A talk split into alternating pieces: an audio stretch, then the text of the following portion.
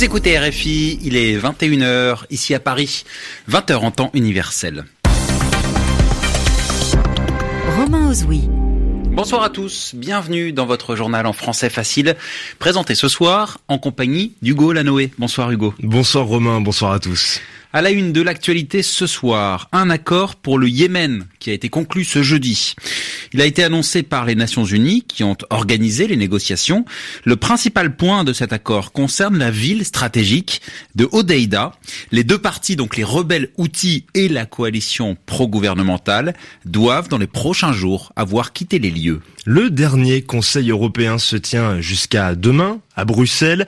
L'occasion pour la première ministre britannique Theresa May de tenter d'obtenir l'aide de l'Union européenne sur le Brexit. Et puis, deux jours après l'attentat de Strasbourg, une cinquième personne proche du tireur a été interpellée ce jeudi.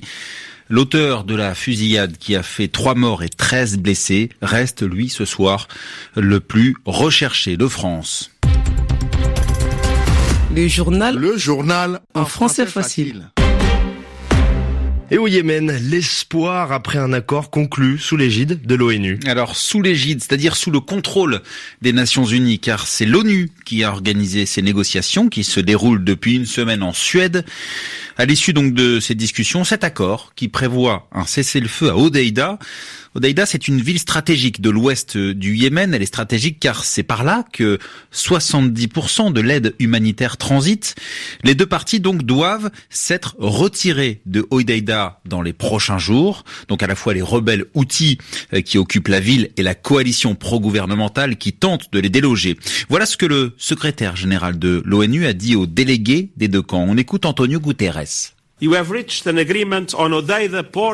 Vous êtes parvenu à un accord sur le port et la ville de Hodeida, qui prévoit un redéploiement mutuel des forces du port et de la ville et la mise en place d'un cessez-le-feu à l'échelle du gouvernorat.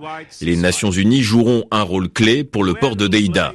Cela facilitera l'accès à l'aide humanitaire et alimentaire pour la population civile. Cela améliorera les conditions de vie de millions de Yéménites. Vous êtes également parvenu à un accord mutuel pour apaiser la situation à Taès. Je pense que cela amènera à l'ouverture de corridors humanitaires. Avant de venir ici, vous vous étiez déjà mis d'accord sur la libération de prisonniers. Maintenant, vous vous êtes accordé sur un calendrier et sur les détails pour mettre en œuvre cet échange.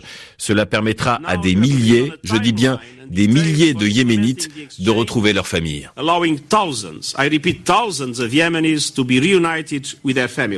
Voilà l'espoir d'Antonio Guterres, le secrétaire général de l'ONU, qui a annoncé un nouveau cycle de négociations pour le Yémen au mois de janvier, et puis la réaction de l'Arabie saoudite après cet accord qui a été conclu aujourd'hui. Rappelons que Riyad dirige la coalition pro-gouvernementale et Riyad salue cet accord et estime qu'il aidera à ramener la sécurité au Yémen en difficulté sur le Brexit. Theresa May cherche donc de l'aide du côté de Bruxelles. Oui, la première ministre britannique qui est au cœur de toutes les attentions depuis ce matin dans la capitale belge où se tient le dernier Conseil européen de l'année.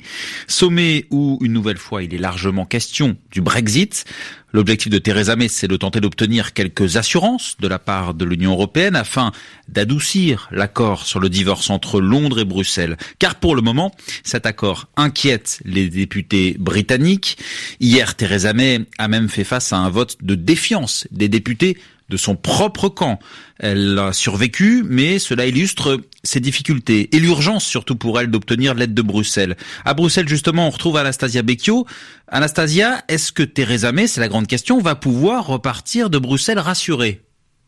Eh bien, ça n'est pas sûr. On ne sait pas jusqu'où peuvent aller les 27 pour aider Theresa May. Il faut attendre la fin du dîner des chefs d'État et de gouvernement pour savoir quelle sera l'atmosphère. Or, ce dîner pourrait durer assez longtemps. En arrivant à Bruxelles cet après-midi, Theresa May n'était pas très optimiste. Elle a dit qu'elle ne s'attendait pas à des percées immédiates à une réussite rapide. Pendant 45 minutes, juste avant le dîner, la chef du gouvernement britannique s'est exprimée devant les 27 dirigeants européens. Elle a répondu à leurs questions. Les 27 voulaient savoir quels seraient les points qui pourraient rassurer les députés britanniques pour qu'au final, ils votent l'accord de divorce entre l'Union européenne et le Royaume-Uni. Les dirigeants européens vont maintenant commencer à dîner sans Theresa May, puisqu'ils vont discuter de l'offre qu'ils vont pouvoir lui faire. Beaucoup de députés britanniques rejettent le backstop, c'est ce mécanisme inventé pour éviter le retour d'une frontière physique entre les deux Irlandes. Les Européens ont dit qu'il n'était pas question que ce backstop disparaisse de l'accord. Ils peuvent en revanche réexpliquer, dire à nouveau ou écrire même dans un document que ce mécanisme n'est pas destiné à rester en place indéfiniment, qu'il sera provisoire en attendant de trouver une solution. Il n'est pas sûr que cela soit suffisant pour rassurer les députés britanniques. Anastasia Becchio en direct de Bruxelles où se déroule donc jusqu'à demain le dernier Conseil européen de l'année. Et parmi les dirigeants présents à ce sommet romain, il y a bien sûr Emmanuel Macron. Et à cette occasion, le président français s'est exprimé devant la presse trois jours après ses annonces destinées à stopper le mouvement des Gilets jaunes. Emmanuel Macron évoque une réponse légitime et importante alors est-ce qu'elle sera cette réponse suffisante?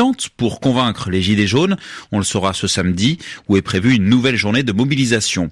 En tout cas, politiquement, l'exécutif continue d'être contesté. La preuve cet après-midi, une motion de censure déposée par la gauche contre le gouvernement était débattue à l'Assemblée nationale. Alors cette motion a été rejetée. Seulement 70 députés ont voté pour. On revient sur la prise de parole d'Emmanuel Macron ce jeudi à Bruxelles car euh, pour la première fois, Romain, depuis euh, mardi soir, le chef de l'État a évoqué l'attentat de Strasbourg. Oui, attaque qui mardi soir a fait trois morts et 13 blessés. Je vous propose justement d'écouter les mots d'Emmanuel Macron cet après-midi. Nous allons donc tenir ce dernier Conseil européen de l'année dans un contexte euh, évidemment endeuillé par ce qui s'est passé il y a quelques jours à Strasbourg. C'est non seulement la France qui a été touchée, une ville française, nos concitoyens, mais c'est également une grande ville européenne qui a été euh, meurtrie, touchée il y a quelques jours. Je veux ici redire la solidarité de la nation française tout entière à l'égard euh, des victimes et de leurs familles. Le ministre de l'Intérieur euh, retournera à Strasbourg en fin de journée à ma demande. Voilà, Emmanuel Macron cet après-midi à Bruxelles et dans le cadre de l'enquête justement sur cet attentat de Strasbourg. Sachez qu'une opération de police s'est déroulée cet après-midi dans le quartier de Neudorf euh, où le tireur s'est enfui mardi soir. Alors les policiers n'ont pas pu mettre la main sur lui, ils ne l'ont pas trouvé, mais un peu plus tôt dans la journée, une cinquième personne proche de cet homme a été interpellée. On part maintenant en Pologne où se termine demain, vendredi, la 24e conférence sur le climat. Oui, précisément dans la ville de Katowice, dans le sud de la Pologne. Les délégués de 200 pays sont présents sur place et ils doivent s'entendre, donc d'ici demain soir, sur un document qui rend concret l'accord de Paris. Cet accord qui prévoit de limiter le réchauffement climatique à plus 2 degrés d'ici 2100.